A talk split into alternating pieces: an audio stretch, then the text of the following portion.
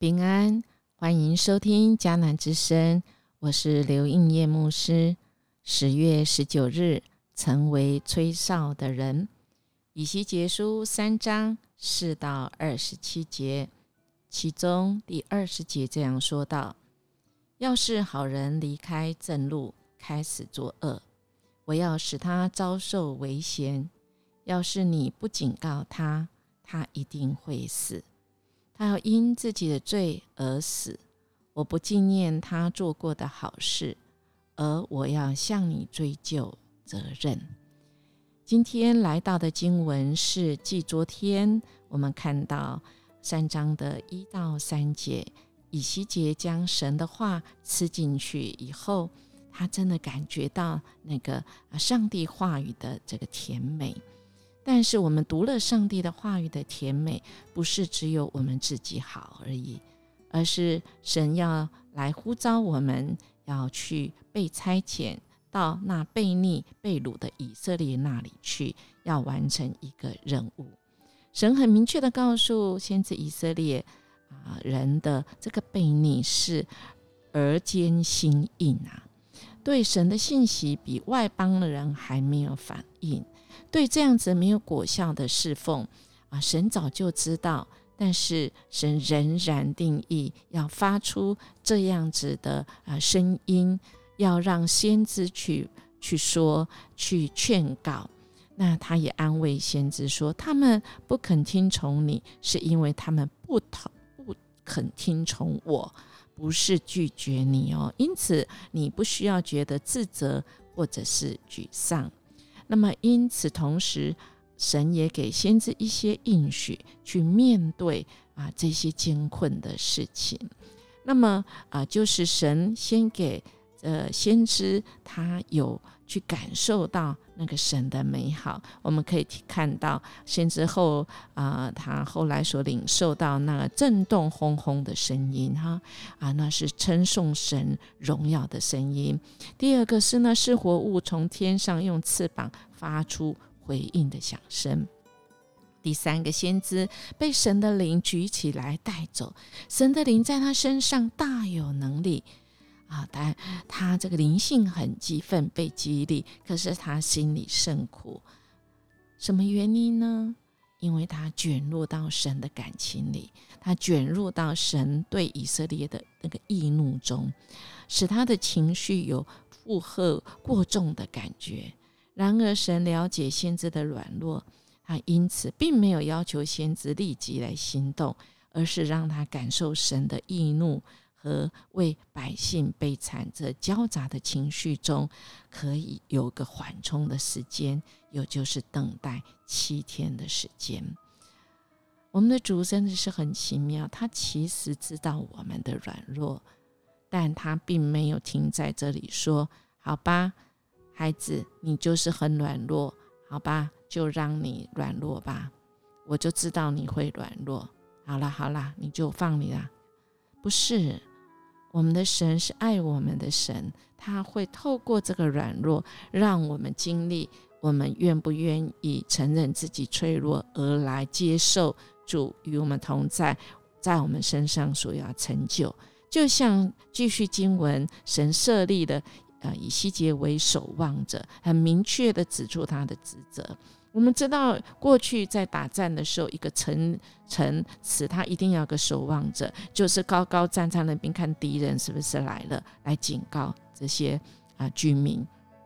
如果他没有警告，造成城内的死伤，那么他必须要负责任，他要偿命的。那神用这样来比喻，要求先知要去警戒这些恶人啊。而且，真是啊，要让人真的醒悟来哈。如果这些啊人民不警戒、没有反应，那是自己要负起这个责任；而去警戒的人，没有不用负这个责任。但是你若不说不说出来，那么你可能就。啊，这个要对神来负责任了哈。最后在经文里面，神的灵将先知带到平原那里去啊，使他经历这个先前的荣耀意象啊。然后他要面对的一个，就是他被关在屋子里，被捆绑起来，而且舌头呢贴上啊往上弹，要当做是这个哑巴。心中充满神的话，确实不能说，直到神吩咐他能够说，他才能够传讲。亲爱的弟兄姐妹，我们从今天的经文，我们真的知道，我们的神真的是啊，让我们先恩典够我们用哈。在我们要去面对很很苦很难的这些挑战的时候，他会让我们先有神的这个荣耀啊，让我们真的是尝到这个主恩的滋味。以致我们遇到那困难的时候，我们真能够不断的回顾说：“主啊，啊，我知道你的美好。主啊，你未曾应许我走一条容易的生命路。我们处在那个险恶中，但是主，我们愿意为你而活，积极活出那个正确的道路，是主你托付我们的。因为神在乎的是我们有没有活出顺服的这个生命。”在生命的过程中呢，我们真的很多时候是美好，但也有那个软弱失败的时候。那么我们啊，不不不因为这样子而离开神，而是我们要积极啊抓住神的应许啊，让我们自己也能够在这个过程中去经历神一步一步的带领。当然，我们面对这世界的态度，我们真的要学习。一细节融入到神的那个感情、亲情里面，体会啊，神对世上的人的那种心啊。当我们得罪神，神的心真的是很痛。但是神就是呼召我们，让我们跟他一起在这世上啊来工作。不是神不能，不是神自己一个人不能完成，而是神。呼召我们跟他一起经历这一个同工，因为主应许要与我们同行，使我们的生命因着神的同在，我们这短暂的生命去参与在他那永恒的这个荣耀里。我们要感谢神哦！今天就是今天，今天我们的生活就只有这一天二十四小时，我们也要跟神一起同工，我们一起要来经历神如何在这啊。这个诡谲多变啊，这个败坏的这个世代中，人仍然是可以成为那永远最后的得胜者。我们愿意跟随吗？